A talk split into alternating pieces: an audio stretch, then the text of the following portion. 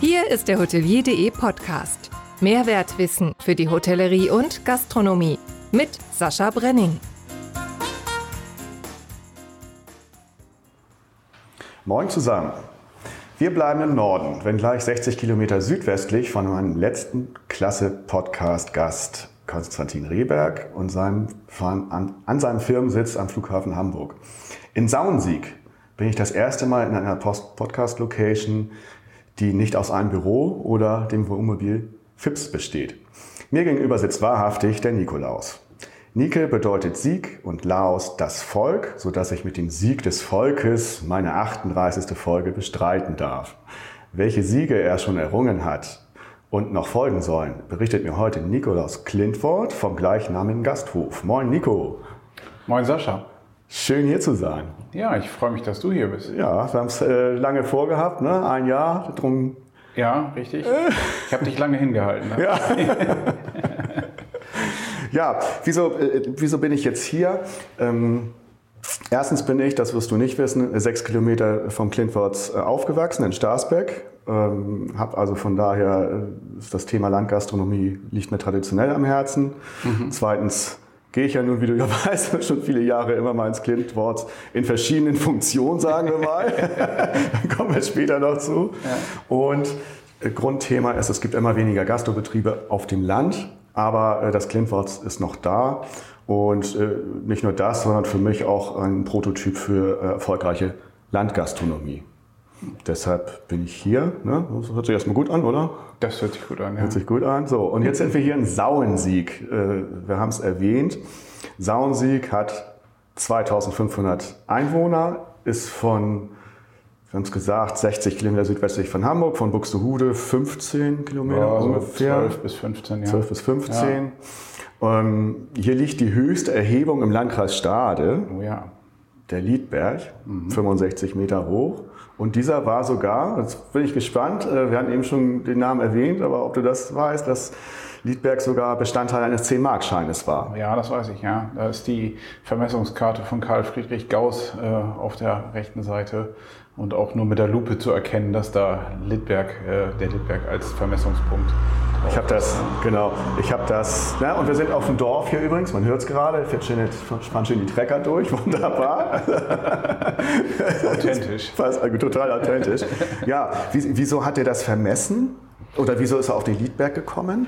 Naja, der hat, äh, also der ist im Auftrag des Königs von Hannover unterwegs gewesen. Deswegen hat er die Vermessung überhaupt gemacht. Und ähm, der hat äh, immer Erhebungen in der Landschaft gebraucht, um seine ähm, Spiegelsysteme aufzubauen. Also der hat mit einer sogenannten Triangulation, ich habe da auch keine Ahnung von. Aber hört sich gut so an. Das hört sich gut an, genau.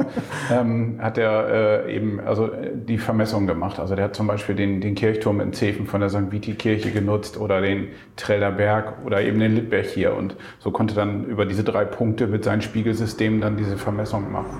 Ja, total spannend. Habe ich auch mal äh, als Shownotes noch da, dann kann man sich das sehen, wie das, wie das auf dem 10-Mark-Schein äh, zu sehen ist. Was haben wir noch in Saunsieg? Äh, eine sehr aktive Dorfjugend, äh, Schützenverein mit Spielmannszug, äh, ein Naturbad und neuerdings auch einen Dorfladen. Oh ja. Der ist morgen Abend in den Tagesthemen. Ja, habe ich, hab ich, auch, hab ich auch gesehen, mache ich auch nochmal eine Shownote zu. Und mit all diesem hat Klintworts Gasthof ja auch zu tun. Ja. Kann man sagen. Ja, äh, sieht man schon, wie breit das aufgestellt wird, ist. Mhm. Kommen wir später zu. Wir gehen jetzt erstmal in deine äh, Vita. Und äh, da naja, Realschule, ne, habe ich auch gemacht. und dann ging es 1988 äh, äh, als ans Waldschlösschen Bösehof in Bad Biederkesa, eine oh. Ausbildung zum Koch. Da habe ich Koch gelernt, ganz genau, ja. Auch mehr so, weil sich keine großen Alternativen boten. Also ich hatte eigentlich keine Idee, was ich wirklich machen wollte. Und ähm, ja, lernst du halt Koch, ne? Passt äh, ja zur Gastronomie. Mal gucken, was dann kommt. Vater, Vater hat ja den, den Gasthof hier betrieben, richtig? Genau, ja. ja. Es war also nicht sofort das Ziel, dass ich das hier mal irgendwann übernehme und äh, das weiterführe und so weiter. Da habe ich mir damals überhaupt noch keine Gedanken drüber gemacht, sondern irgendwas muss ja machen. Du kannst ja nicht, nicht nur da sitzen und nichts tun. So kann man, ja. aber bringt nicht viel. Ja. und dann, dein Vater hat dich aber nicht irgendwie dazu äh, genötigt, sag nee, ich mal. Natürlich kam so, du kannst ja Koch lernen. Ja, oder? ja. klar. Aber im Großen und Ganzen war das dann schon meine freie Entscheidung. Also okay. ich hätte irgendwas machen können. Aber ja, ist ja auch häufig anders so, deshalb finde ich das ja auch ganz gut. Ja, das Waldschloss in Bösehof gibt es so nicht mehr, aber als Doch, doch. ja, ja, ja, so nicht mehr mit dem Namen, aber Ja, ja, es ist jetzt ein Romantikhotel. Ja. Romantikhotel Bösehof. Ja, genau. So, dann 92 Intercontinental Hamburg. Da Ja. hast du eine Umschulung Das gibt es nicht mehr tatsächlich. Hotelkaufmann gemacht. Das gibt's nicht mehr, das ist abgerissen. Ich habe übrigens äh, um die Ecke dort auch gearbeitet mal. Okay. Äh, kurz in der- 1996, da warst du gerade weg. Du hast bis 1994 da Mhm. Ja. gearbeitet. Und dort ist jetzt das äh, The Fontenay von Genau. Karl Michael Kühne. Äh, Umschulung zum Hotelkaufmann. Warum denn Umschulung? Ja, ähm, das war tatsächlich so, dass ich in der Kochausbildung gemerkt habe, dass das so mm, ja, verschiedene Unverträglichkeiten gab. Ich lustig Hautgeschichten hatte in Okay. allen möglichen Variationen und ähm, ähm, ja, da kam dann ja Job aufgeben. Und ich habe gesagt, nee, ziehe das jetzt hier wenigstens bis zum Ende durch. Das dritte Lehrjahr machen wir und den Schein möchte ich in der Tasche haben und dann können wir noch weiter gucken. Also habe ich das fertig gemacht und ähm, wusste aber, ich werde nicht weiter kochen, weil das halt gesundheitlich nicht funktionierte.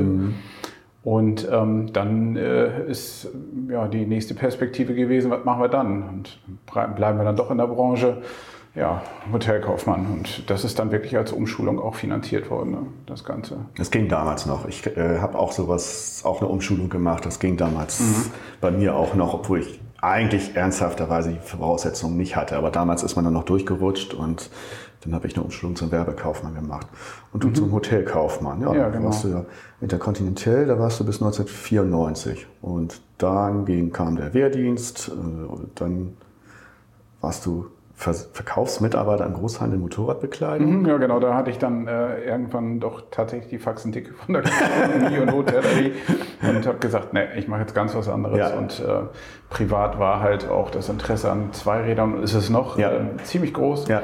Und ähm, ja, da bot sich dann die Möglichkeit, äh, eben im, Großhandel für Motorradzubehör und Bekleidung zu arbeiten.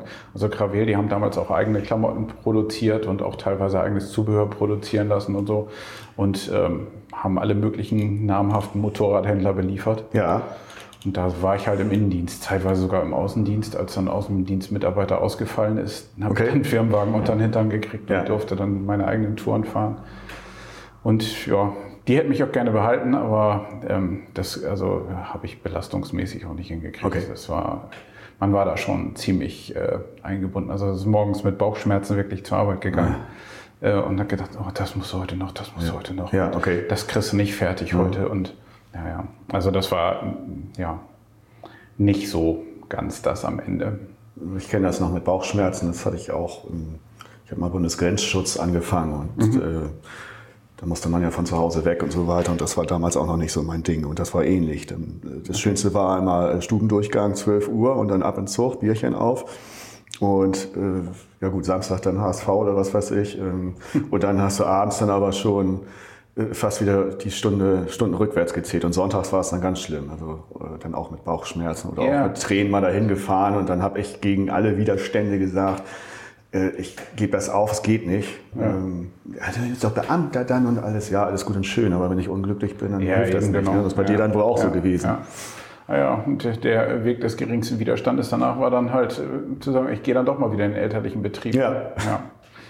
Hm, So bin ich hier wieder gelandet. 1997. Ja. Erzähl mal ein bisschen über die Geschichte eures Gasthofs. Er hat ja eine lange traditionelle. Ja, tatsächlich. Also in der Tradition fühle ich mich auch ziemlich verbunden. Ja. So einer der Hauptgründe, warum ich das mache, tatsächlich. Ähm, und zwar ja, gibt es die Familie hier seit 1655, äh, belegt an der Adresse Saunsieg 1. Also das ist gegenüber vom Gasthof das große Fachwerkhaus. Das ist auch immer noch Familie tatsächlich. Also das ist äh, der Sohn eines Cousins meines Vaters, dessen Familie es ist. Die Tochter von ihm allerdings arbeitet wieder bei mir ab und zu als Aushilfe. Ja, ja. Und ähm, ja, es gab schon, schon lange eine Wirtschaft, wie lange ist nicht genau belegt. Und ähm, äh, 1938 ist hier der Gasthof an den Saal angebaut worden, der 1912 auf dieser Straßenseite schon gebaut worden ist. Und ja, so hat sich das dann immer weiterentwickelt, das Ganze. Mein Vater hat dann nach äh, ja, viel Diskothekenbetrieb in den 60er Jahren ähm, wo also der Saal vorwiegend als Disco genutzt worden ist. Mhm. Ähm, ich glaube, bis 73 ging das. Da gab es dann auch so Abende, wo dann die Rattles hier gespielt haben oder so. Ach, echt? Ja, tatsächlich. Cool. Ähm, ja, also mein Vater sagt, er schätzt, es waren 1000 Leute im Haus. Ich sage, wo waren die alle? Er sagt, die waren überall in allen Etagen. Das ging überhaupt nicht. ja, und ähm, ja, danach hat man halt gesagt, okay, machen wir jetzt Disco weiter oder nicht? Und es gab ja dann hier umliegend noch zwei Diskotheken. Und äh, wir haben gesagt, nein, äh, oder was heißt wir? Mein Vater damals hat gesagt, wir machen jetzt hier mehr auf Hochzeiten und solche Sachen. Mhm. Weg vom Disco-Betrieb. Ja, und mein Vater hat aber auch dann äh, weiter äh, dann äh, noch ein Restaurant aufgemacht, also das Hüsselhus, was mhm. ähm, äh, zum Teil äh, Familienbesitz war und die andere Hälfte hat er halt quasi dazu gekauft. Das ist hier 300 Meter ungefähr ne? genau, entfernt, ne, gegenüber. Schönes altes Reddachhaus ja. so. Und ähm, das haben wir auch eine lange Zeit als oder erfolgreich als Restaurant betrieben. Und ähm, ja, ist dann halt aber einfach zu viel geworden. Der Betrieb war zu breit aufgestellt. Da kam ja dann auch noch der Campingplatz dazu. Und ähm, das muss man auch alles schaffen. Ne? Und äh, irgendwann ist dann die Entscheidung gefallen, okay, Hüselus wird verpachtet. Ähm, ist dann äh, verpachtet worden an jemanden, der da vier Jahre sich äh, mit beschäftigt hat und äh, ja, dann noch tausend andere Sachen angefangen hat und das so nebenbei lief und dann ging das da halt auch so ein bisschen den Bach runter und daraufhin hat das dann unsere langjährige Kraft da drüben äh, selber gepachtet und acht Jahre lang betrieben, bevor mhm. sie sehr krank geworden ist. Mhm. Ja, und jetzt ist es mittlerweile bei unserem Holzofenbäcker hier am Ort. Mhm. Der hat das gepachtet und betreibt das als Café. Genau. Äh, eine Kegelbahn wurde zwischendurch auch nochmal gebaut. Ne? Das ja, ja, genau. Das ist ja deshalb, das ist ja, ja, deshalb wichtig, weil das so typisch Land ist. Kegelbahn war, war Usus. Ne? Also tatsächlich gibt es ähm, hier oben äh, bei uns im Gasthof ähm, gibt es noch äh, die sogenannte Kegelstube, mhm. wovon aber nicht mehr zu erkennen ist, dass da mal eine Kegelbahn war. Mhm. Das war so die allererste äh, Kegelbahn, die hier war. Und zwar konnte man also von der Kegelstube aus, die hat so eine Falltür zum, zum Saal, mhm. äh, konnte man äh, am Saal lang an der Fensterseite kegeln. Da war also auch wirklich früher eine Kegelrinne und unter der Bank vor den Fenstern lief die Kugel zurück. Und ah. die Kegel sind von Hand aufgestellt worden. Also ja. Da haben die Jungs aus dem Dorf sich einen Groschen verdient, ja. die da die Kegel aufgestellt haben. So. Und ähm, das kenne ich selber nicht mehr, außer dass die Rinne da immer noch war, bis 1994 ja. der ähm, Saal renoviert worden ist. Und äh, irgendwann Ende der 60er Jahre ist, hat mein Vater dann halt eine Kegelbahn gebaut, die halt unter dem Hof läuft. Die ist also gar nicht unterm Gebäude, sondern unterm Hof. Und ähm, die ist auch immer noch da, aber die hat leider einen Feuchtigkeitsschaden erlitten. Ja. Und ähm, äh, ja, es ist halt, rechnet sich nicht so richtig, sowas äh, wieder äh, voll äh, herzurichten. Ne? Die großen Zeiten der Kegelbahn sind auch doch vorbei. Ne? Ab ja. und zu kommt noch mal was, aber. Ja, ja. So. Also ich habe jetzt gerade vom Kollegen gehört aus dem näheren Umfeld, ähm, der äh, von seinen, ich weiß nicht, ich glaube, es hatte sechs oder acht Kegelbahnen oder so, äh, hat er gerade zwei zur Bowlingbahn umgebaut. Mhm. Ja, Bowling mag dann vielleicht noch wieder funktionieren, ne? dass, dass man vielleicht sagt, so, dass der Erlebniswert noch größer sehen und gesehen werden, ist lockerer als ja. Kegeln. So, ja. ne? Vielleicht ist das noch ein Thema, aber wir haben halt eine Doppelbahn und ähm, ja, mal gucken, wann wir dabei gehen. Ja, okay. Gibt Wichtigeres. Gibt Wichtigeres. Ap ap apropos, äh, wir stoßen mal an. Wir kommen zum Bier, kommen wir, ne? Ja, unbedingt. Prost. Das ist das Landbier, ne? Das ist das Landbier, jawohl. Ja, Es ist ja Montag. Können Sie drei anderen Sorten am Hahn auch noch probieren gleich. ja, es ist ja Montag und da kann man ja ruhig, das Wochenende war ja gerade, da kann man ja ruhig äh, vormittags mal ein Bier trinken. Ne? Unbedingt. Unbedingt. für dich ist ja auch Ruhetag, für mich nicht, ja. aber was soll's. Das gehört ja, das müssen wir einfach machen. Kommen wir später nochmal zu. 2012 hast du den Betrieb von deinem Vater übernommen. Mhm, genau. Ja. Ähm, ist ja in Deutschland nicht nur in der Hotellerie, Gastronomie, aber auch schwierig, den Nachfolger zu finden. Mhm. Äh, die Kinder wollen es meistens nicht übernehmen. Richtig. Jetzt hast du vorhin gesagt, dein Vater hat dich auch damals nicht, ich sage das in Anführung, gezwungen, jetzt ähm, Ausbildung zum Koch oder zum Hotelkaufmann zu machen. Ähm, wie ging denn das vonstatten äh, mit eurer Übergabe? War das alles Ging das alles reibungslos? Ach, das würde ich nicht sagen. Ne? also, Nein, ich habe ich hab ja ähm, schon Interesse am Betrieb gehabt und auch, auch Spaß dran gehabt und so noch. Also sonst hätten wir 2007 nicht mit dem Bierbrauen angefangen. Das ist ja auf mein Betreiben hin passiert. 2007 ging es mit der Brauerei los. Okay. Ja, genau. Mhm. Ja. Ähm, aber trotzdem habe ich mich dann so aus dem allgemeinen Geschehen oft rausgezogen, weil, boah, ne, geht ja auch bequemer irgendwie. Mhm. Und äh, die Alten sind ja noch da. Ne? Mhm. genau. ja, ähm, aber das ging irgendwann natürlich nicht mehr und irgendwo ist man da natürlich auch ein bisschen in der Verantwortung. Und ähm, es war die Option, dass meine Schwester das vielleicht weitermacht. Mhm. Die hat halt auch Hotelkauffrau gelernt. Ähm, und äh, beide zusammen gingen aber auf keinen Fall weil äh, wir wären uns zu schlau geworden. Also mhm. so verstehen wir uns super, mhm. aber, ja. aber das ist äh, zusammen den Betrieb führen, die hat halt ganz andere Ideen als ich. Und ähm, ja, das ging da nicht so wirklich. Da muss man halt auch ehrlich sagen ja, und genau. sich in die Augen schauen und dann ist es so. Genau. Wie man da auf Gedeih und Verderb irgendwas macht, was ja. nachher dann auseinanderkracht. Ne? Ja. Und dann war halt entweder oder, entweder du machst das oder deine Schwester. Mhm. Du kannst dir was überlegen. So. Mhm. Naja, dann habe ich eine äh, tolle Lebensgefährtin, die gesagt hat, das musst du machen, das ja. machen wir. Ja. Also die ist schon länger im Betrieb, ja. als sie meine Lebensgefährtin ist. Sie mhm. ist hier auch angestellt. Mhm. Und ähm, weißt du, was da für einen schönen äh, Begriff gibt zu, dazu? Na? Ehefreundin. Ehefreundin? Ehefreundin, das ist cool. Das ist auch schön, ja. ja das, das habe ich, hab ich auf dem Camp kennengelernt von einer guten Frau Göbel, Ehefreunde. Das ist aber nur mal so äh, nebenbei. Schön, fällt, ja. fällt, mir dazu immer ein. Ich werde das äh, für mich adaptieren. Ja, siehst du. Stefanie Göbel, vielen Dank. okay, weiter.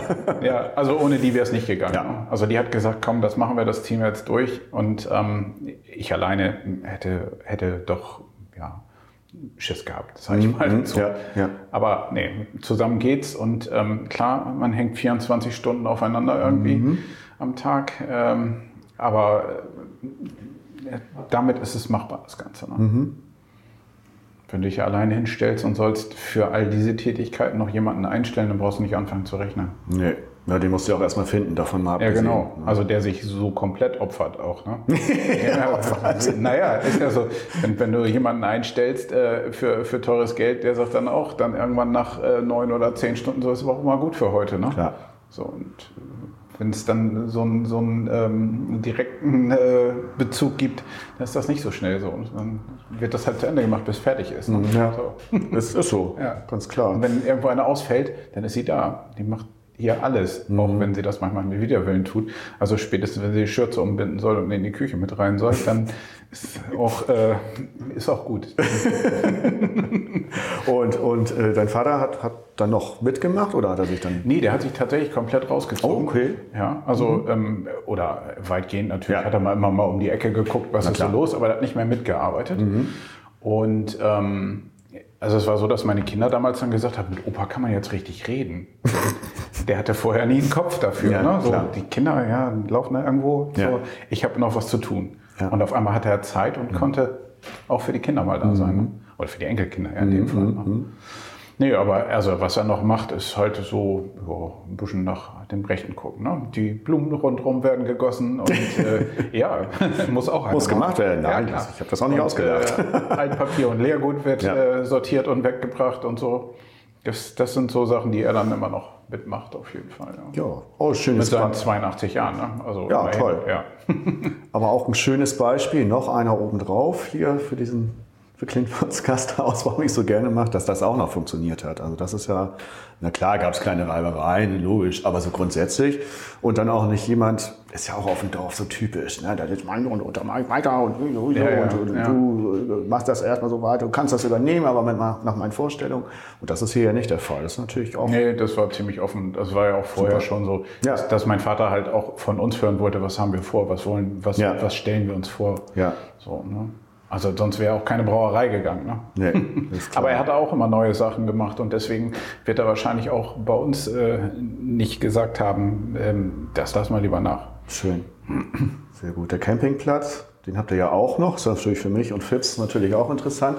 Habe ich mir auf der Hinfahrt überlegt, das sollte ich mal mit, mit Freundinnen machen und äh, hier mal hinkommen. Und es gibt ja das Naturbad, wie gesagt. Ja. Und äh, mit Fahrrad kann man ja auch rumfahren. Ich glaube, das Essen kann man ja auch gar nicht schlecht. Ja, habe ich auch gehört, ja. ich glaube, das machen wir mal. Ähm, wie ist denn da so die, die Auslastung jetzt in normalen Zeiten? Ja, es war so, seit er äh, aufgemacht hat, damals war gut belegt der Campingplatz. Ähm, da war ja auch Dauercamping noch so ein Thema. Ja. Das ist ja so ein bisschen sehr rückläufig. Wobei jetzt mit der Pandemie tatsächlich wieder neue mhm. Dauercamper dazukommen. Mhm. Die sagen ja, okay, dann mache ich halt Urlaub vor der eigenen Haustür und ja. fahre eben nicht, wer weiß wohin. Ja. Und ähm, da war, ja, war es zuletzt halt rückläufig irgendwie, aber mit diesem ganzen Wohnmobil-Trend mhm. und so haben wir halt sehr viele so Durchgangscamper. Ne? Mhm. Also die ein, zwei, vielleicht mal drei Nächte bleiben, aber die teilweise dann auch wiederkommen. Also auch auf dem Rückweg von da, wo sie gewesen sind und äh, natürlich dann auch alle zum Essen und Bier trinken kommen und so weiter. Ja. Und was da ein ganz wichtiger Faktor ist, der jetzt für meinen Vater erstmal nur Arbeit bedeutet und eigentlich gar nicht direkt Umsatz, ist äh, dieser Landvergnügenführer. Mhm. Ich weiß nicht, ob du den kennst. Ja, ja. habe ich auch gesehen vorne das Schild. Genau, ja. Also Landvergnügen ist ja ein Führer eben nicht für Campingplätze, sondern für Wohnmobilstellplätze eben auf Höfen, landwirtschaftliche mhm, genau. Betriebe. Ähm, bevorzugt die, die eben eigene Produkte direkt vermarkten und die dann eben Wohn Wohnmobilstellplatz haben. Und ja. mit diesem Führer, wenn du den gekauft hast, kannst du halt eine Nacht kostenlos da stehen. Das ist eben das, wo mein Vater kein Geld verdient, mhm. obwohl er diese Landvergnügen-Stellplätze für uns mitverwaltet. Ja. Nun sind wir ja gar kein landwirtschaftlicher Betrieb. Ähm, und haben also damals von diesem Führer gehört und haben gesagt, ja, ja, das ist ein cooles Konzept, aber ja, brauchen wir nicht dabei sein, weil das funktioniert ja für uns nicht. Wir erfüllen ja die Kriterien nicht. Ja. Und ähm, dann kam der Mann meiner Cousine auf uns zu und sagte, wieso seid ihr da eigentlich nicht drin? Ich guck mal. Dann haben die uns angesprochen und haben gesagt, wollt ihr da nicht mitmachen? Uns fehlt noch eine Brauerei okay. über den Kontakt. Ja. ja. ja.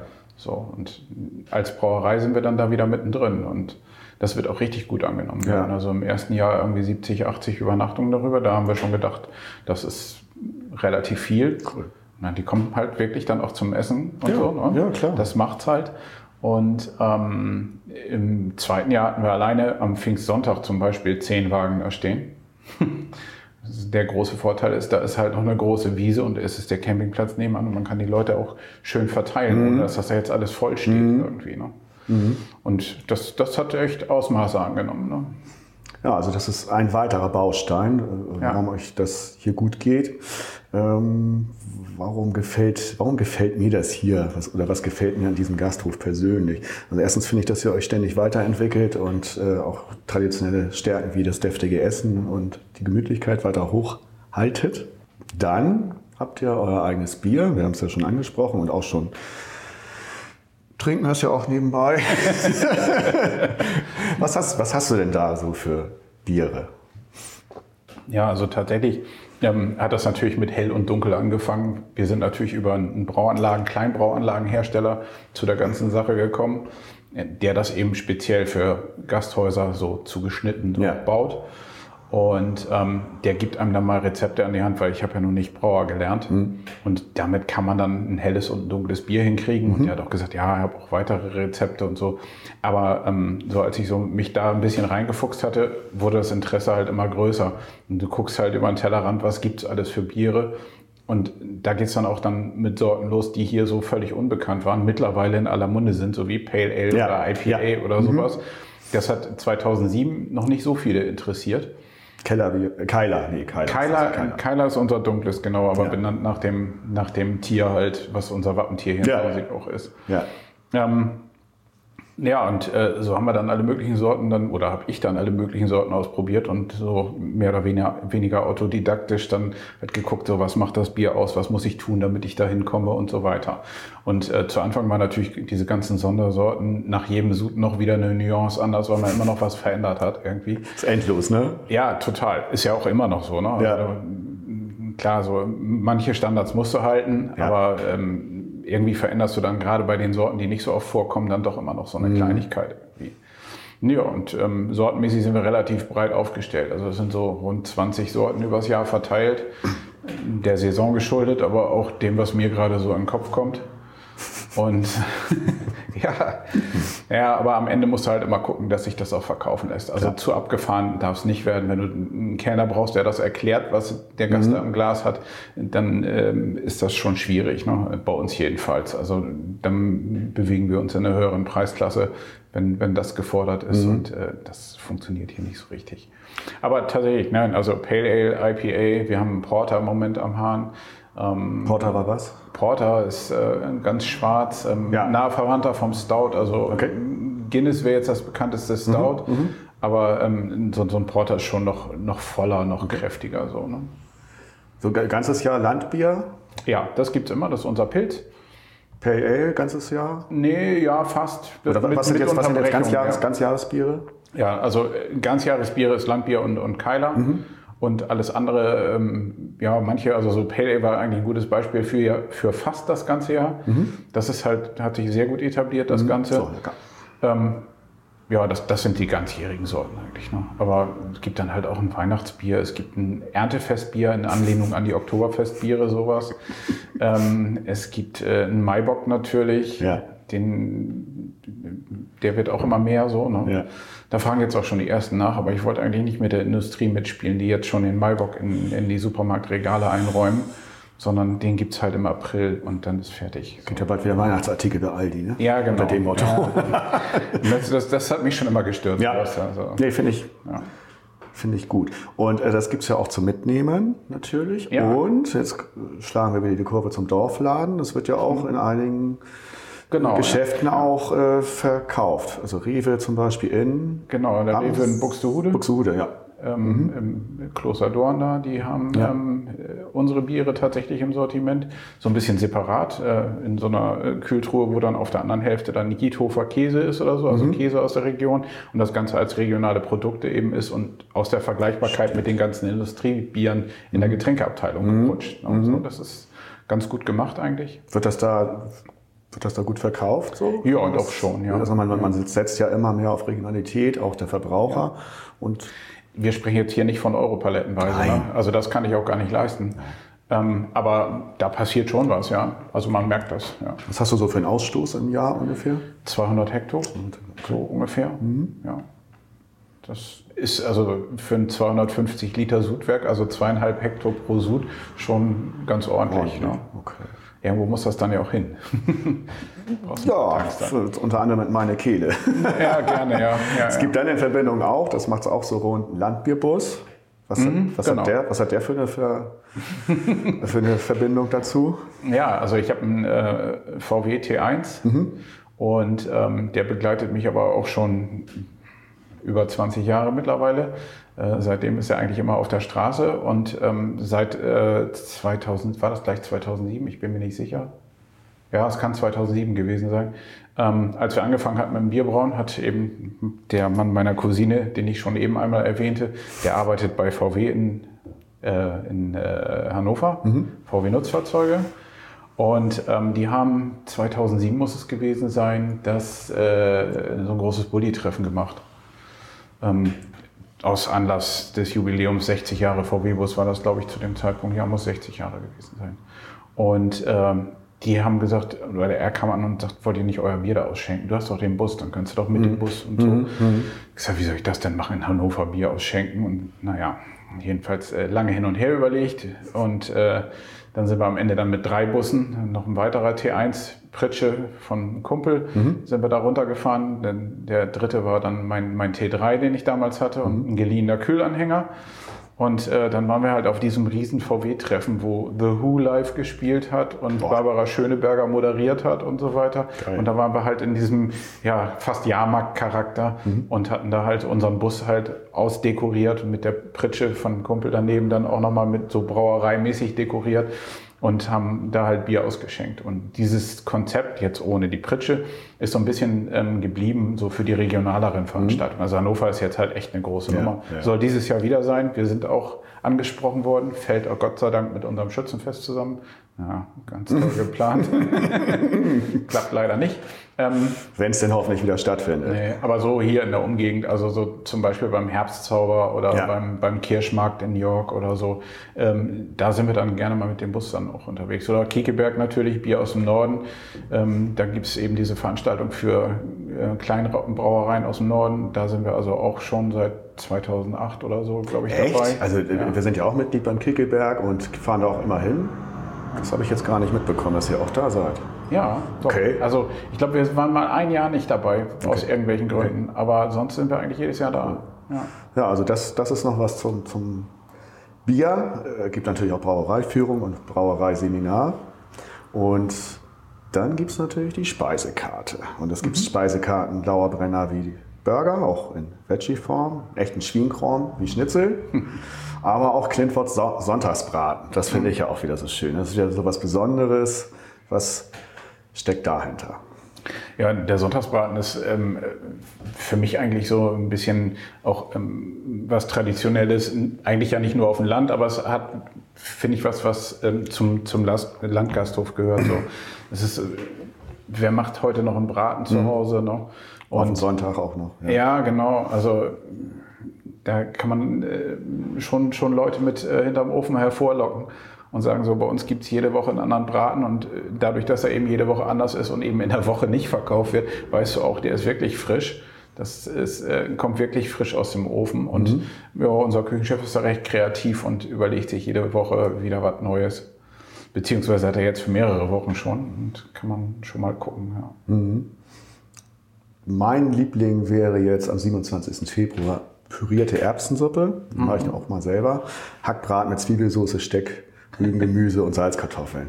Zum Nachtisch Beerengrütze auf Vanillecreme. So, komm, lass uns in die Küche. Das ist so richtig Hausmannskost. Oh, herrlich. Ja, das muss auch sein. Also wir haben auch irgendwann mal aus Blödsinn gesagt, als uns nichts einfiel, lass mal einen Hackbraten machen. Ja. Und haben gesagt, ja echt, jetzt einen Hackbraten? Na gut. Und, Und ähm, lief. lief. wie doof. Ja, also, das, das ist echt erstaunlich gewesen. Ja, ja, ja. Ja, da siehst du. Das siehst deswegen kommt er ab und zu mal wieder. Ja, ja ist gut. Ja. Und äh, Mittwochsangebot gibt es auch noch Currywurst und freitags Rippe satt. Also immer so mhm. Sachen, die über das ganze Jahr laufen und genau. dann, worauf du ja viel Wert legst, auch regional und zeitlich in dieselbe passend. Ähm, ja. Sprich natürlich dann auch wie Klassiker Grünkohl oder halt Steckrüben-Eintopf. Ja, richtig. Also äh, wir versuchen so es geht. Ne? Dass du nicht zu sehr aus der Reihe tanzt, äh, jahreszeitenmäßig, dass es alles so ein bisschen zusammenpasst. Mhm. Ne? Jetzt im Moment gibt es halt viel Rübengemüse bei uns, ja. Möhren und sowas. Ne? Ähm, wir versuchen äh, regionale Lieferanten, wo es geht, was natürlich also beim Fleisch besonders schwer ist. Mhm. Weil wenn du hier aus der Region wirklich was hast, was dann auch irgendwie unter vernünftigen Verhältnissen aufgewachsen ist, ähm, dann äh, wird's halt auch kostspielig, das Ganze. Ne? Und den Preis musst du weitergeben können. Wir sind jetzt gerade mit einem Anguszüchter hier in der mhm. Gegend am Gange. Der würde gerne bei uns und wir würden auch gerne. Und irgendwie haben wir jetzt so einen Testballon gemacht mit äh, äh Rind äh, bei den Burgern mit seinem Fleisch. Das ist natürlich dann ein bisschen teurer als sonst. Mhm. Und wir gucken noch. Wir überlegen gerade noch, ob wir da hinkommen, wo wir hinkommen wollen. Also, dass sich das für ihn auch rechnet. Ja, ne?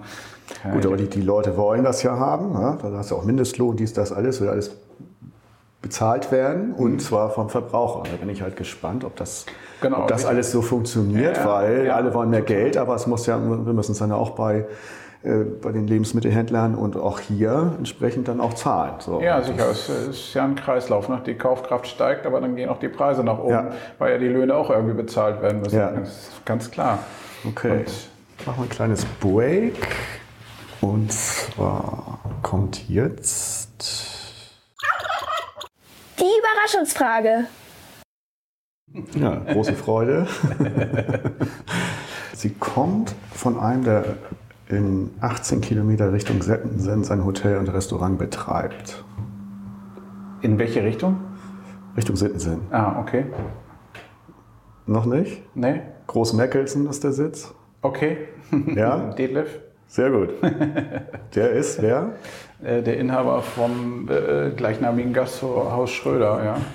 Cool. Mhm. Und ist äh, äh, Präsident des DEHUGA ja, das auch noch, richtig. Niedersachsen. Und ähm, er hat folgende Frage an dich. Hallo Nikolaus, hier ist dein Kollege Dela Schröder aus Großmickelsen. Ich habe die Ehre, dir heute eine Überraschungsfrage zu stellen. Wir sind ja nun beide mit unseren Betrieben seit Jahren im ländlichen Bereich erfolgreich tätig und sicherlich auch mit der Region fest verwurzelt. Meine Frage nun, würdest du, wenn du die Uhr zurückdrehen könntest, etwas anderes machen? Oder vielleicht auch als zweite Frage, könntest du dir auch einen Betrieb vorstellen an der See, in einer Großstadt oder in den Bergen? Ich freue mich auf deine Antwort und viele Grüße und bis demnächst. Ciao.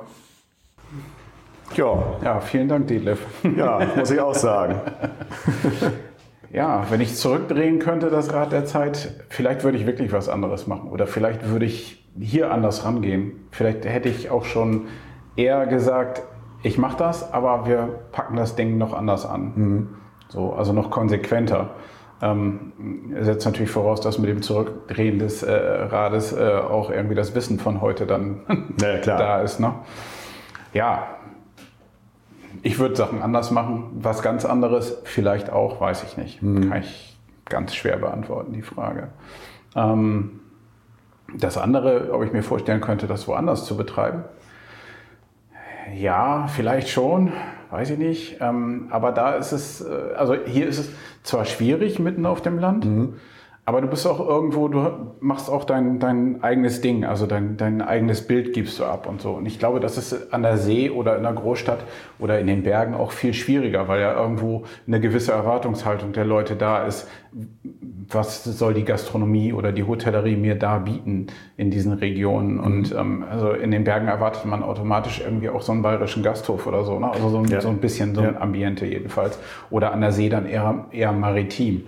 Mhm. Und ähm, so sich da heraus zu profilieren ähm, und zu sagen, so, das ist jetzt hier Sauensieg, ähm, finde ich ähm, gerade da dann schwierig, ja. Mhm. Aber sonst, ja, könnte ich mir auch vorstellen vielleicht, ja. Aber eigentlich ist es das, was, was mir hier wirklich Spaß macht, ne? Dass, dass du dich hinstellen kannst und sagen kannst, das ist meins, das ja. ist Soundsieg, das sind wir halt so. Ne? Und das ist, glaube ich, ähm, eine, in solchen ähm, touristenbeladeneren Regionen, glaube ich, schwieriger. Mhm. Ja, und wir haben ja auch darüber gesprochen, was ihr was das hier alles rund macht. Ne? So sind wir dem noch weiter auf der Spur. Also erstmal vielen Dank an den DeHoga-Präsidenten, ja. David Schröder. Das war toll. Also war ich auch sehr glücklich. War auch nicht so einfach, jemand äh, zu finden, weil du halt auch auf, auf LinkedIn jetzt nicht so bist. Sonst gehe ich klassischerweise immer so vor, aber das hat geklappt. Also mhm. Dankeschön an euch beide, an die, auch an die Beantwortung natürlich. Absolut, danke. Äh, wie es in so einem Dorfgasthof ist, äh, kann man mit vielen Leuten hier feiern. Hochzeit, Geburtstag oder Schützenfest, wenn es mhm. denn hoffentlich jetzt wieder kommt. Bis zu 300 Leute können wir euch auf dem Saal feiern. Ja, da wird es dann aber auch echt eng. Ne? Ja. Also 300 ist... Ähm, ne, stand zumindest auf der Webseite. Ja, genau. Das ist so ein bisschen, bisschen geprahlt auch. also brauchst du aber auch eigentlich nie. Ne? Also nee. klar, Schützenfest hast du wirklich 300 Leute auf dem Saal. Das kann schon sein. Ja. Ähm, da ist es aber ein anderer Charakter, das Ganze. Ne? Also da hast du nicht unbedingt noch ein Essen dabei oder so. Und wenn es dann irgendwie klassisch Hochzeit mit Essen vorm Tanz sein soll, dann wird es bei 300 schon echt eng. Ja. Also 250 dann. Ne? So. Und, und dafür trotzdem habt ihr dafür eine ausführliche Menü- und Buffetkarte, die mich auch äh, ziemlich begeistert hat, wo alles ab 20 Personen möglich ist. Sogar Vorschläge für DJs und Fotografen, fand ich auch bemerkenswert, waren dabei. Wie viele Veranstaltungen habt ihr denn in normalen Zeiten und wie viele waren es im letzten Jahr? Äh, Ungefähr. Ja, wie viele Veranstaltungen haben wir auf dem Saal im Jahr? Was soll ich sagen? 40, ja. sowas, ne? Schätze ich mal. Ähm, und äh, letztes Jahr äh, eine, die Generalversammlung Versammlung vom Schützenverein, die am eigentlichen Schützenfestdatum, das ja nicht stattgefunden hat, mhm. äh, nachgeholt wurde, die eigentlich ja längst hätte gewesen sein sollen. Das war alles, was auf dem Saal war. Also 40 zu 1 oder mhm. 1 zu 40. So ungefähr, ja. Also auch sonst nicht. Im Sommer war es ja ein bisschen lockerer wieder alles. Ja, aber, aber das muss man also, auch langfristig planen. Ne? Das ja, kann man ja nicht mal schnell, wir machen nächste Woche eine Hochzeit. Das es war lockerer, nicht. aber es war nicht ohne Auflagen. Ja. Und ähm, ich weiß, wie das bei solchen Veranstaltungen zugeht. Ja, klar. So, und irgendwann ist halt Benehmen Glückssache. Und wenn du im normalen à la carte Geschäft schon Probleme hast, den Leuten klarzumachen, dass sie doch bitte die Maske mhm. aufbehalten müssen und dass sie doch bitte noch eben warten, weil es sollen nur zwei Leute im Flur sein und so weiter und so fort, ähm, dann äh, brauchst du dir über so Veranstaltungen keine Gedanken machen. Mhm. Klar, ich habe wohl gehört, dass die Kollegen teilweise da gesagt haben, jo, machen wir und haben es auch durchgezogen und so. Aber äh, ganz ehrlich, für meine Nerven ist das nichts. Mhm. Also unter den Bedingungen, nee. ähm, die Leute, wie gehen die jetzt damit um? Hast du gesagt, gibt auch einige, die sind da nicht so konform. Äh, Kann man das, kommt das jetzt häufig vor oder wie ist das da mit der Freundlichkeit? Ähm, Ja, also im Normalfall sind die Leute alle sehr verständnisvoll. Ne? Aber du hast halt wirklich manchmal, ähm, gerade im Sommer, wenn Biergarten auf war, hast du wirklich Probleme gehabt, den Leuten klarzumachen, dass sie sich nicht einfach an irgendeinen Tisch setzen können. Klar, wenn du irgendwo in die Eisdiele gehst, da ist es dann wahrscheinlich auch ähm, oft egal gewesen, dass du dich einfach hingesetzt hast und dann kam jemand und du bist bedient worden. Aber wir haben halt gesagt, okay, wir müssen, wir sind jetzt in dieser Pflicht, die Leute zu registrieren. Wir müssen eben diese Daten liefern können im Zweifel. Und äh, das funktioniert nicht, wenn sich da irgendwer irgendwo hinsetzt und so weiter. Und deswegen kommen die Leute von vorne rein, bekommen von uns einen Tisch zugewiesen und ähm, dann äh, läuft das. Und da war dann oft also viel Unverständnis. Ne? Dass, dass die Leute dann wirklich sich hier hingestellt haben und gesagt, ja, ich bin jetzt doch schon hier, jetzt kann ich doch hier bleiben. Ja, es war anstrengend teilweise. Ja. ja. Also auch nochmal ein Appell an vernünftiges Verhalten. Ja, ein bisschen, ja. Ja, ja, ja, aber wie gesagt, das, das Gros war total, nein, ihr macht das richtig und wir fühlen uns hier gut und, und sicher eben auch. Ne? Also man sieht, dass ihr euch Gedanken macht und so. Also wir haben ganz viel positive Kritik Mhm, okay. auch gekriegt. Gut. Das, das war auch schön. Wir wollen, wollen ja auch das Positive voranstellen. Trotzdem ist das immer die Frage, wie verhalten sich die Leute jetzt? Ich höre das äh, vielfach auch, dass es mit der großen Solidarität nicht mehr so weit her ist und dass Ja, die Leute genau. halt ihren ganzen Altersfrust äh, dann halt äh, an solchen Institutionen, egal ob das jetzt ihr seid oder, oder Ja. der Schaffner oder was weiß ich, da ablassen. Ne? Und Wir hatten gestern Abend gerade so einen Fall, ähm, das habe ich auch nur erzählt bekommen, ich war gerade nicht da, aber es kam eine Familie mit vier Personen rein, wollten gerne essen. Ja, Impfnachweise, ja, haben sie nicht mit. Alle nicht. Ja, dann können wir ihnen keinen Tisch geben. Geht nicht. Ja, wieso? Das machen doch andere auch. Wir haben wir zu Hause doch die Impfnachweise. Nee, machen wir nicht, tut uns leid. Und dann haben die sich ganz furchtbar aufgeregt, haben gesagt, bitte, dann fahren wir zu dem Kollegen in Buxtehude. Ähm, Da kontrollieren die nämlich nicht. ja, bitteschön. Okay, vielen Dank. Ja. Ja, ja äh, man muss ja auch sagen, wenn ihr das dann mal durchwinken würdet, ich sage nochmal theoretisch, und es kommt gerade jemand von Amt rein, Eben, ganz dann gute Nacht. Was würde das dann kosten? Äh, Ich habe das nicht genau verfolgt, weil diese Situation wird es bei uns nicht geben. Aber, Nein, nein. Aber ich weiß, dass da Bußgelder gezahlt Ja, werden. aber müssen, richtig. ja. So Ja. und äh, ob man das jetzt für sinnvoll erachtet oder nicht, das ist alles auch alles egal. Äh, Man hat es zu machen, fertig aus. Ja, Wobei genau. ich finde das meistens schon sinnvoll, davon mal abgesehen. Aber Ja. natürlich gibt es im Einzelfall immer Sachen, wo ich auch sage, mein Gott, also das ist ja nun jetzt wieder. Mhm. ne? Aber so grundsätzlich ist es so und das hat man zu akzeptieren, fertig aus. Ja. Appell beendet. Genau das, ja. Hotelzimmer habt ihr auch noch? Haben wir auch, ja, 19 an der Zahl. Ist jetzt nicht so weltbewegend viel. Ist dann zum Beispiel, wenn man jetzt Seminare machen wollte, wo auch dann ab und zu mal eine Anfrage kommt, wieder zu wenig, weil meistens Ja. brauchen die mehr Zimmer. Ja.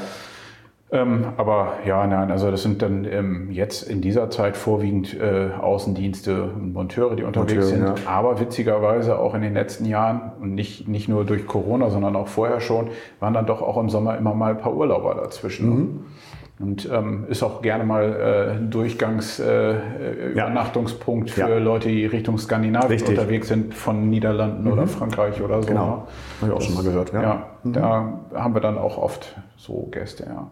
Ja. Das ist auch eigentlich, läuft das ganz gut. Also wir haben bis vor kurzem auch nochmal überlegt gehabt, ob wir vielleicht dann doch nochmal Hotelkapazitäten irgendwie ausbauen oder so. Aber jetzt so mit der allgemeinen Lage ist das Nicht so sinnvoll. richtig, nee. Und wenn das Osterfeuer das stattfindet in Sauensieg, wer kommt denn da vorbei? Ja, du Sascha. Ah, da habe ich auch lustige Erinnerungen. Wobei ich inzwischen ja, muss ich ehrlicherweise sagen, ja doch mit dem Wohnmobil da hinten stehe. Dann. Ähm, Ja, ja. Aber wir gehen, Ja. also das Osterfeuer Saunsig ist tatsächlich legendär, da geht nichts drüber, meiner Meinung nach. Leider hat es natürlich jetzt auch zwei Jahre nicht stattgefunden. Ja. Ähm, was deine Tendenz, wird es dieses Jahr mal stattfinden? Keine Ahnung. Also Ostern wäre ich, glaube ich, noch vorsichtig. ja. Ich glaube es leider auch. Also nicht. wenn dann vielleicht im, im Hochsommer mal irgendwas geht oder so, das kann ich mir vielleicht Hm. Also vorstellen. Osterfeuer im Hochsommer.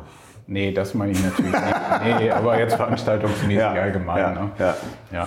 Nee, Osterfeuer glaube ich noch nicht dran. Ich würde es mir wünschen, wenn das funktioniert. Hm. Das ist also so schön. Aber es ist auch dann, also hier auf dem Feld, ein schönes Osterfeuer und dann geht man in die, in die Feier. Ja, was ist denn das überhaupt? So ein kleiner Verschlag, ne? Dann Ja, geht man da rein. schon, Das ist schon sehr eng ja. alles. Also äh, ist total lustig. kann man sich gar nicht vorstellen, wenn man da jetzt, sich jetzt hinstellt und guckt, wie das aussieht, Ja, dass genau. da sowas stattfindet. Ich bin immer wieder erstaunt. Aber ja, also wir, wir tragen dann auch mal hier ein bisschen zum Osterfeuer und zum Umsatz bei, ähm, gehen vorher immer traditionell essen, das ist immer so und wollen wir hoffen, dass es dann, vielleicht haben wir doch Glück und es kommt jetzt doch nochmal. Das wäre wirklich schön. Ja. Es fehlt wirklich. Ja. Ein Plus bei euch, ja? Wie so vieles. Ja, natürlich. Ein Plus für euch und da habe ich mich ja schon oft drüber ausgelassen, über die Digitalisierung der Gastronomie im Landkreis Stade oder hierum. Ich denke, das wird, wird generell nicht gut sein.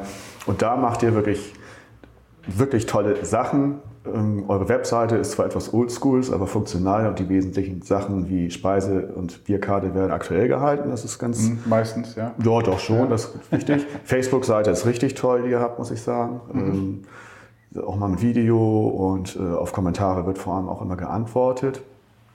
Aber das Wesentliche ist tatsächlich eure Digitalisierung in Form der Reservierung. Und äh, jetzt äh, ist natürlich die Reservierung über die Hotelseite ist natürlich jetzt nicht so das, was ne, das hat, das hat fast äh, jeder.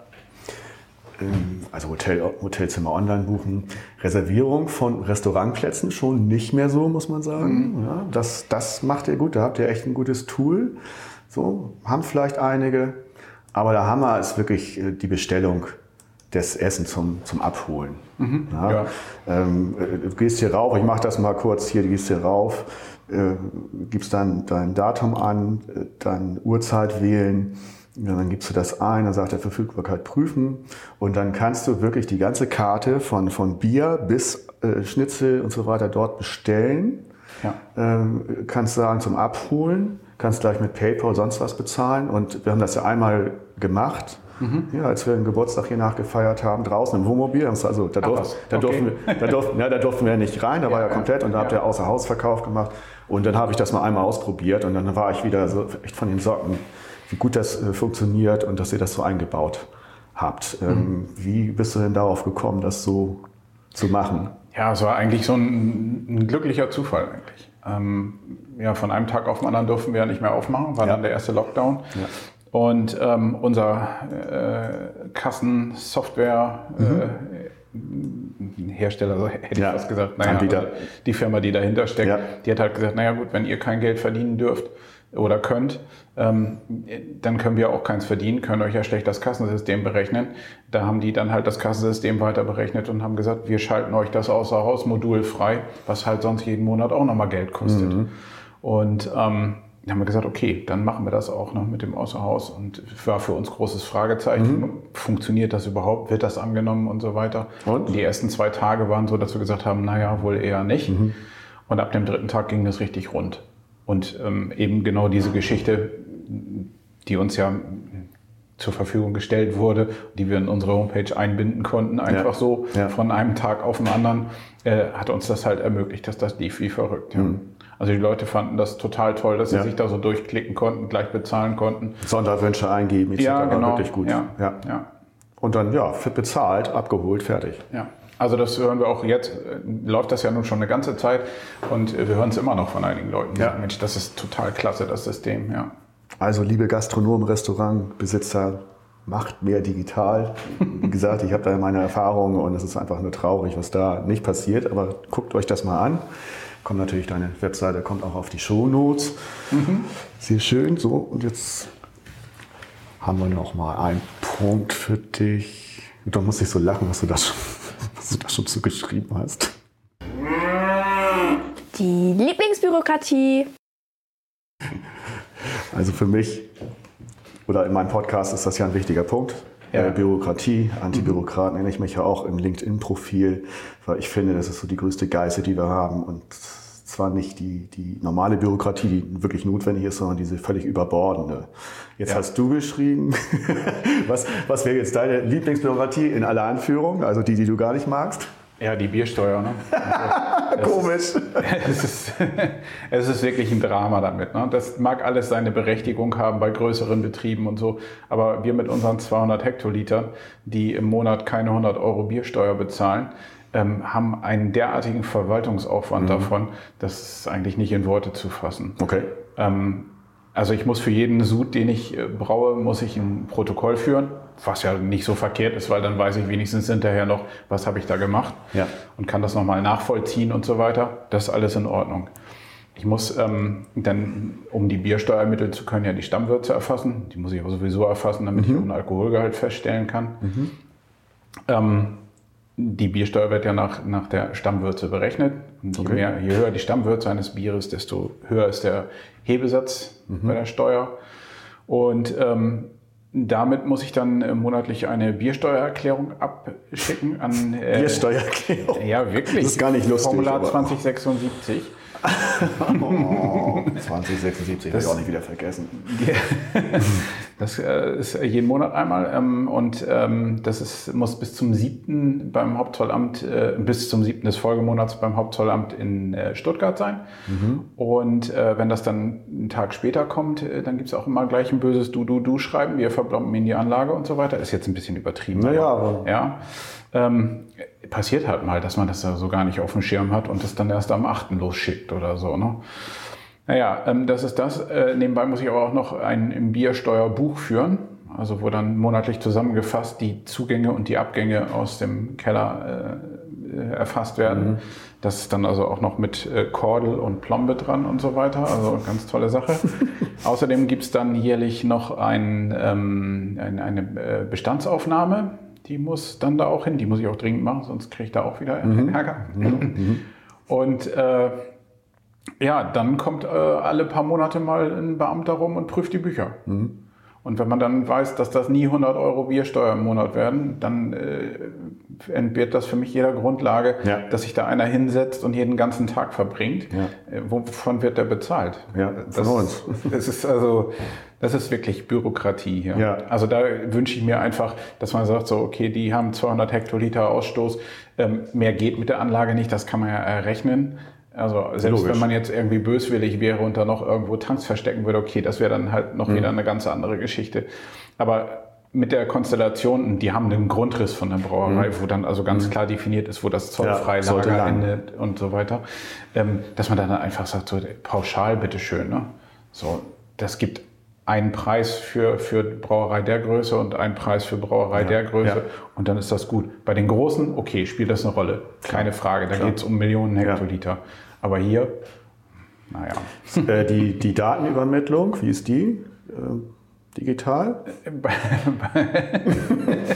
nee, natürlich nicht. Überraschend. Ja, ich glaube, ich glaub, ähm, das gibt äh, die Möglichkeit da per Elster oder so, Mhm. also heißt dieses System, glaube ich, noch, kann man das, glaube ich, machen irgendwie. Aber das ist auch zu viel Aufriss für das bisschen, Mhm. was wir haben. Ne? So, das, Sehr coole, traurige, aber sehr coole Lieblingsbürokratie. Danke Ja. dafür. die hat jetzt noch nicht jeder im Hotel- und. Städtengewerbe, aber die mit Brauerei wissen, wovon ich Ach, spreche. das ist mal was ganz Neues. Da wusste ich jetzt gar nichts drüber. Deshalb äh, total interessant und ich denke auch für die Hörer wird das doch ein kleiner Mehrwert sein. Hm, ja, wir haben es fast geschafft. Ähm, was hat dir die letzte Zeit Mut gemacht? Tja, ganz klar, ähm, dass unsere Stammgäste und auch die, die es in der Zeit geworden sind, in der ganzen Pandemiezeit, dass die so zu uns gehalten haben. Es war wirklich am letzten Abend, äh, als wir regulär aufmachen durften vor dem ersten Lockdown, hat hier so ein, Tisch zusammengesessen aus dem Nachbarort und die haben sich so heiß geredet, wir retten dich, wir bestellen bei dir. So, und ähm, äh, es war dann genau so. Also wir haben, äh, wer weiß, wie viele Leute aus unserem äh, Stammgastpublikum, die halt äh, mindestens einmal die Woche und teilweise aber sogar zwei oder dreimal die Woche bestellt haben. Okay. Und ja, ist ja nicht immer ganz so geblieben, weil natürlich war ja die Pandemie auch mit rauf und runter und so. Und mal war das interessanter und mal war das eben nicht so interessant mit Außerhaus. Ähm, aber es war halt immer so, dass du gedacht hast, wow, die Leute halten so zu uns. Das war, glaube ich, das, was am meisten Mut gemacht hat. Ganz sicher sogar, ja. Und auch nachhaltig. Das muss man dann ja auch sagen. Ja. Das sind, gut, da saß ein bisschen eine kleine Delle, aber trotzdem generell ist es so. Ja, na gut, in der Zeit hatten wir dann ja auch wieder hier Betrieb. Ne? Stimmt. Also das, Ach so, ja, so meinst du, okay. So schon, aber also einfach dieses Ding, dass, dass die Leute wirklich, das haben die auch so gesagt. Ne? Die haben gesagt, Mensch, natürlich bestellen wir bei euch, Cool. wir wollen doch, dass ihr bleibt und so weiter. Und das war, war echt toll. Ja. sagt Nikolaus Klintwort. Hm. Na, das Ja. war schön, interessant. Also gerade die Biersteuer, die hat mich jetzt mal wieder gefesselt. Aber auch sonst. So geht erfolgreiche Landgastronomie. Äh, kann man sich, glaube ich, ein bis zwei Scheiben von abschneiden. Und auch wenn du das vielleicht gar nicht so siehst, so bist du ja auch bescheiden, aber trotzdem, das ist wirklich rundum, so, so kann es gelingen. Und äh, ja, ich wünsche euch da weiter alles Gute. Danke dir für deine Zeit und wollen wir auf Osterheuer, Osterfeuer, Osterheuer, genau, Osterfeuer hoffen. Und was nehmen wir jetzt noch zu uns? Äh, ja, noch ein Bier, ne? Ja, Würde genau. ich sagen, auf jeden Fall. Das machen wir mal. Euch wünschen wir noch einen schönen Tag und wir sagen Tschüss. Tschüss, vielen Dank, Sascha. Gerne. Der Hotelier.de Podcast. Mehrwertwissen für die Hotellerie und Gastronomie. Keine weitere Ausgabe verpassen. Und jetzt auf www.hotelier.de slash podcast abonnieren.